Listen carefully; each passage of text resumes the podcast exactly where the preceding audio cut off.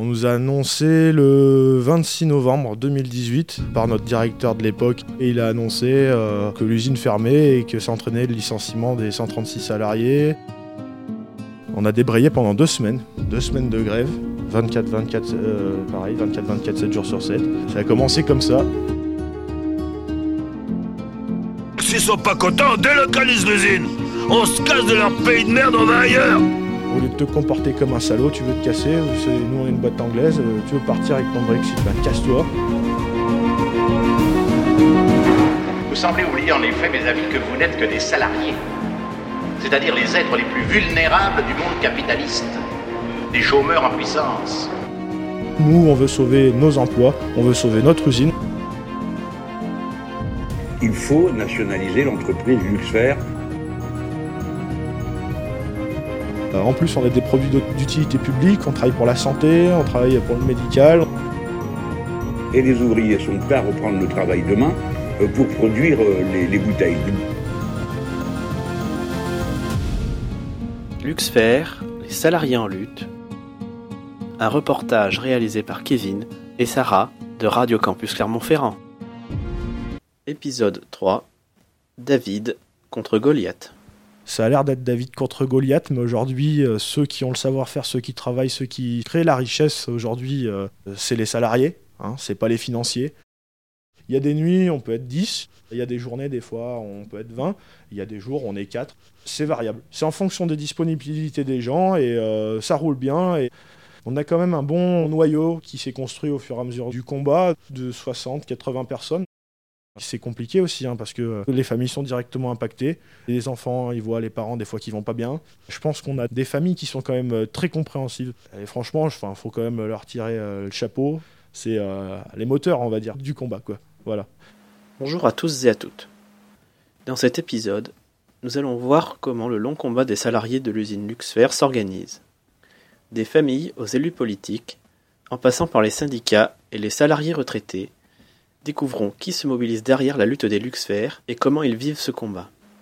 Un mot sur euh, comment s'organise la réalité euh, aujourd'hui. Là, vous êtes combien euh, tous les jours, toutes les nuits, depuis combien de temps à occuper les lieux? Comment ça se passe un peu Et comment vous arrivez à, tenir en fait? Parce que ceux qui sont là le jour ne travaillent pas.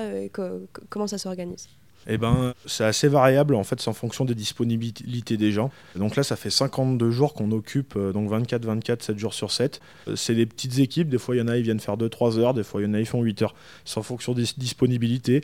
Ceux qui travaillent la semaine, il y en a, ils viennent euh, les week-ends, il y en a, ils sont en formation, ils viennent après leur formation, ou avant, ils amènent des pains au chocolat. Les courses, où ils font manger chez eux, ils en ramènent pour les gars qui vont faire l'équipe du soir. La journée, il y a les derniers licenciés qui n'ont pas encore les inscriptions à Pôle emploi, etc.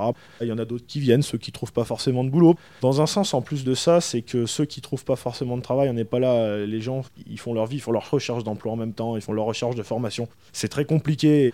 En plus de faire ça, ça fait un pied à terre. Les gens qui arrivent, ça fait euh, 10, 15 entreprises qui se font jeter, ça marche pas. Et ben ils peuvent venir ici, on va rigoler, on va passer une bonne soirée. euh, Ouais, en fait, c'est euh, surtout la convivialité. Nous, bon, euh, on va pas vous mentir. Les soirs, des fois, c'est karaoké, ça détend tout le monde. C'est ça qui fait tenir, en fait. En fait, c'est la bonne ambiance. Euh, on est tous copains. On était une petite boîte de 136. Donc, euh, à chaque fois qu'on se voit, c'est un plaisir de se voir. On a des gens de l'extérieur qui viennent nous soutenir et on a l'habitude de les voir. Donc, on passe des journées avec eux. En fait, ça se relaie, ça s'organise en fonction des disponibilités de chacun. Ce matin, il y en a, ils partent faire des visites d'entreprise pour essayer de se reclasser parce qu'ils n'oublient pas leur reclassement. Il faut pas croire que les gars, ils sont là à pas essayer de chercher ailleurs ou quoi que ce soit. Ça, c'est faux. Ils cherchent, donc ben, il y en a, ils ont des rendez-vous, des entretiens. Et bon, si ça marche pas, ben, ils reviennent là. Il y en a, ils ont des vies de famille, donc ils s'occupent de leurs enfants, etc. Et quand ils ont du temps de libre, eh ben, ils viennent aussi soutenir. Donc euh, ça se relaie, c'est variable. hein. Des fois, il y a des semaines, on est un peu moins nombreux. Euh, les vacances scolaires, il y en a, ils veulent aussi profiter euh, de leur famille après tout ce qu'on a vécu. Je pense que c'est normal. On était un peu moins nombreux. Après, on est un peu plus nombreux. Il y a des nuits, on peut être 10. Il y a des journées, des fois, on peut être 20. Il y a des jours, on est 4. C'est variable. C'est en fonction des disponibilités des gens et ça roule bien.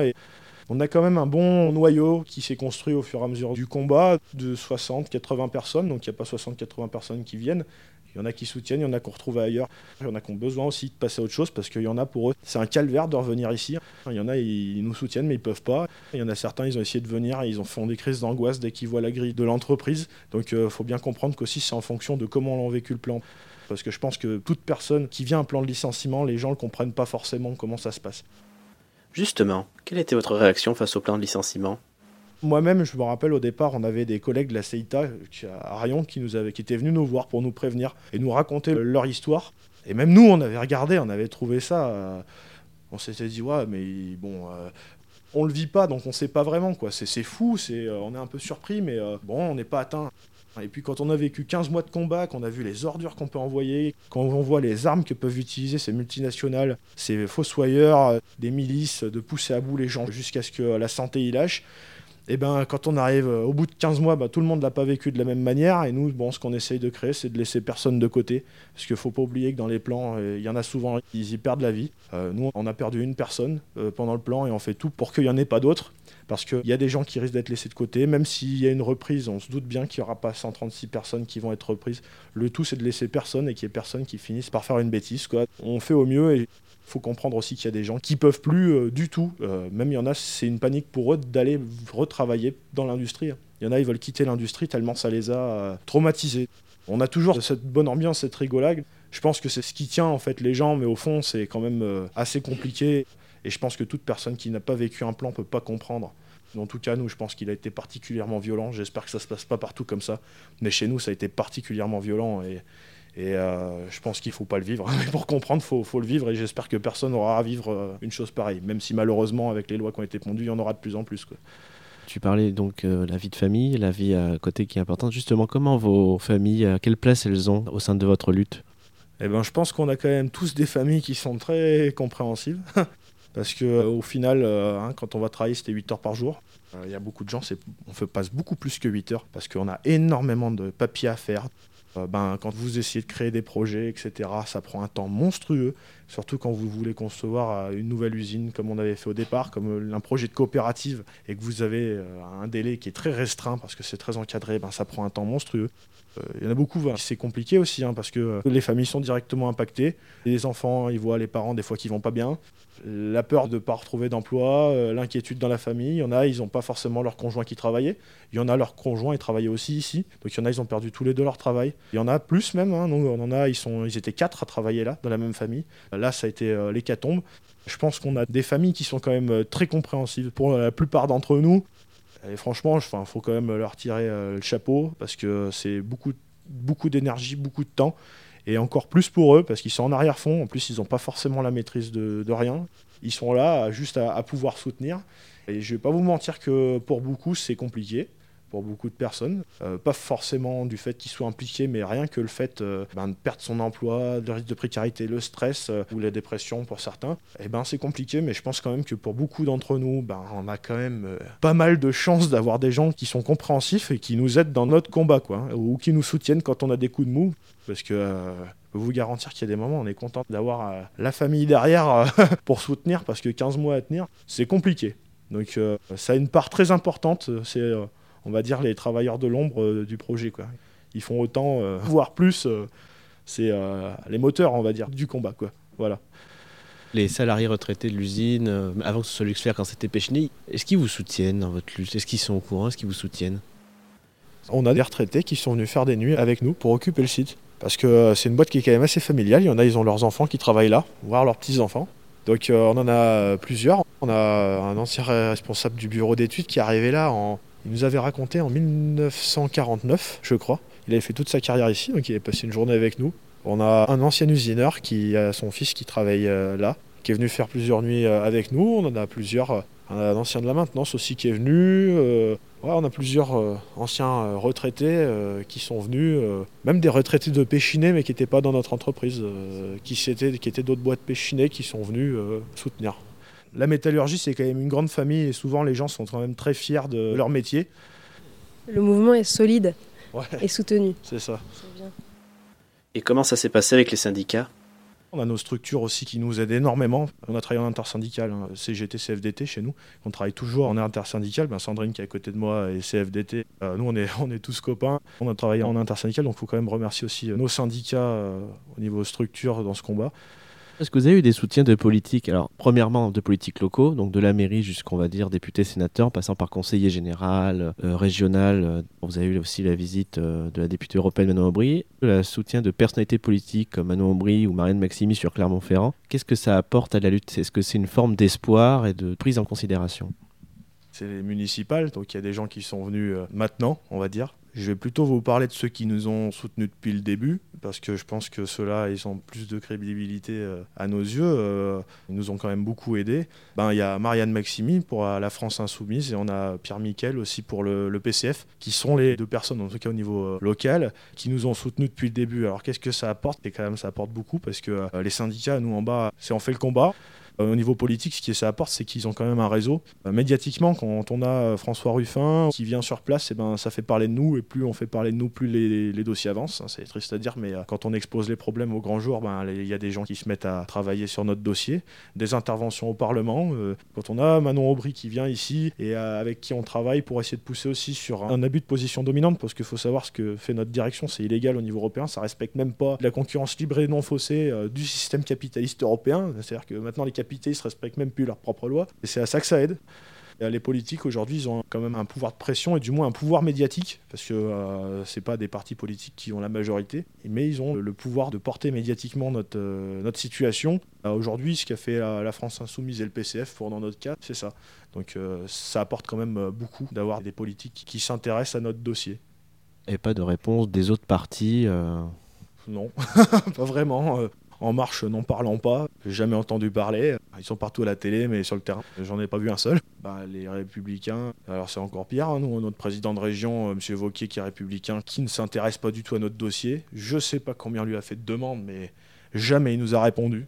Une seule fois où il nous propose un rendez-vous avec euh, un de ses euh, sous-fifres, euh, avec un délai monstrueux, et à la date, il la fixe comme il a envie, ça a beau tomber en même temps qu'un rendez-vous au ministère, il s'en fout.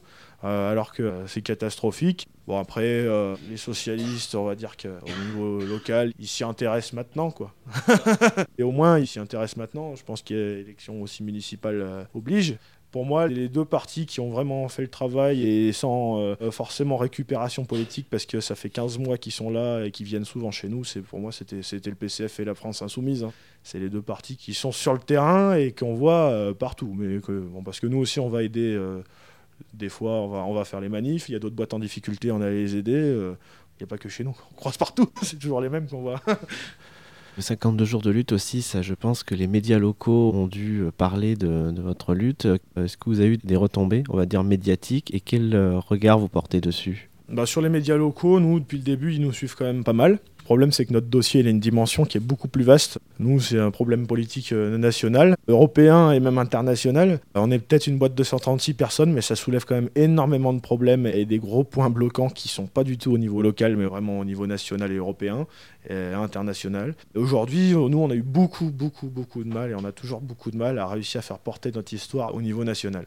Donc au niveau local, je pense quand même que euh, depuis 15 mois, on a fait un peu parler de nous. Quand on va en manifestation, on voit bien, hein, quand on a les, les gilets Luxfer, il y a plein de gens qui nous interpellent. euh, donc euh, bon, on commence à être un peu connu dans le coin, mais au niveau national, on a beaucoup de mal à faire porter notre histoire pour une boîte de 136 personnes. Quelque part, vous êtes un peu, alors pardon pour la métaphore, hein, c'est un peu David contre Goliath. Alors dans l'histoire, David gagne.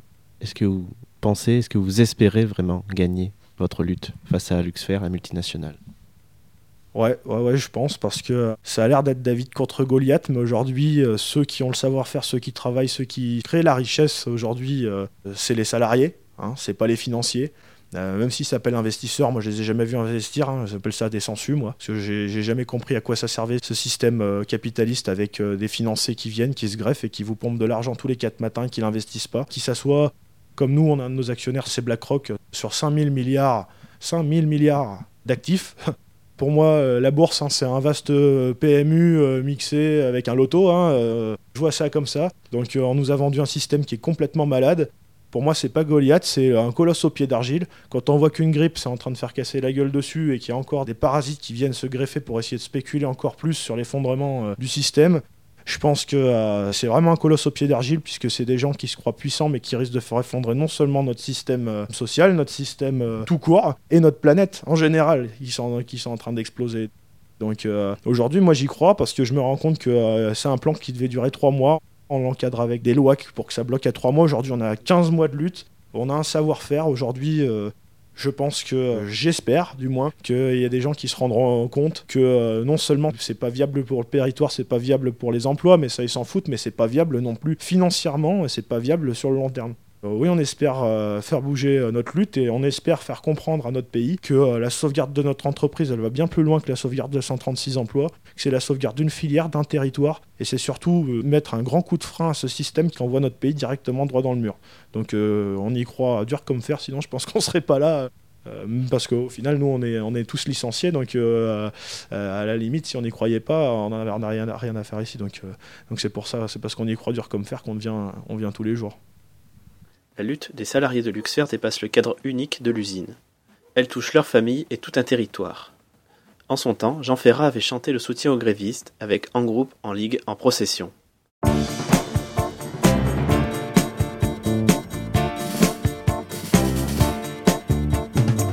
En groupe, en ligue, en procession, en bannière, en slip, en veston.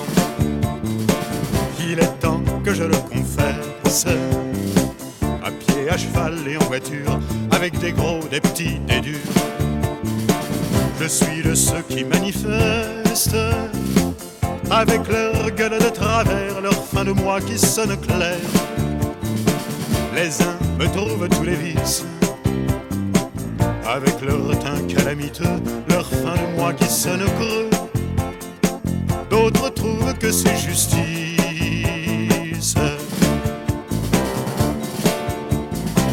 Je suis de ceux que l'on fait taire au nom des libertés dans l'air.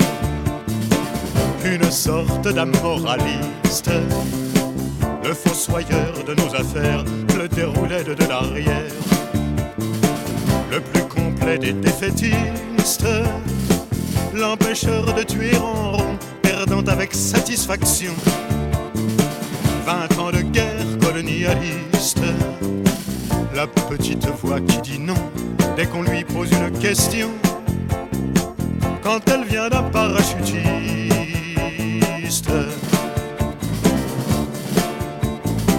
En en ligue, en procession, depuis 200 générations.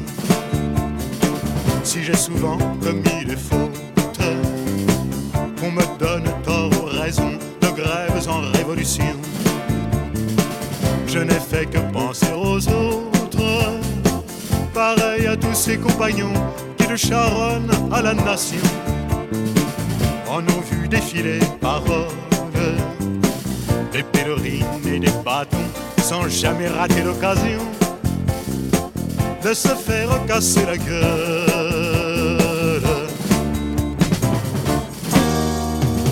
En groupe, en ligue, en procession, et puis tout seul à l'occasion. J'en ferai la preuve par cas s'il m'arrive, Marie Jésus, d'en avoir vraiment plein le cul, je continuerai de me battre. On peut me dire sans rémission qu'en groupe, en ligue, en procession, on a l'intelligence bête. Je n'ai qu'une consolation, c'est qu'on peut être seul et con, et que dans ce cas, on le reste.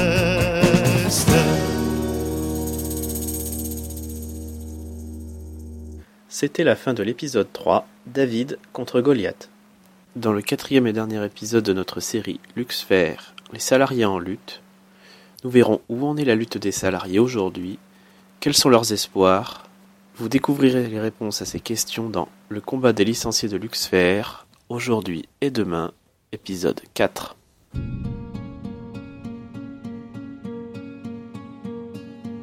Luxfer, les salariés en lutte,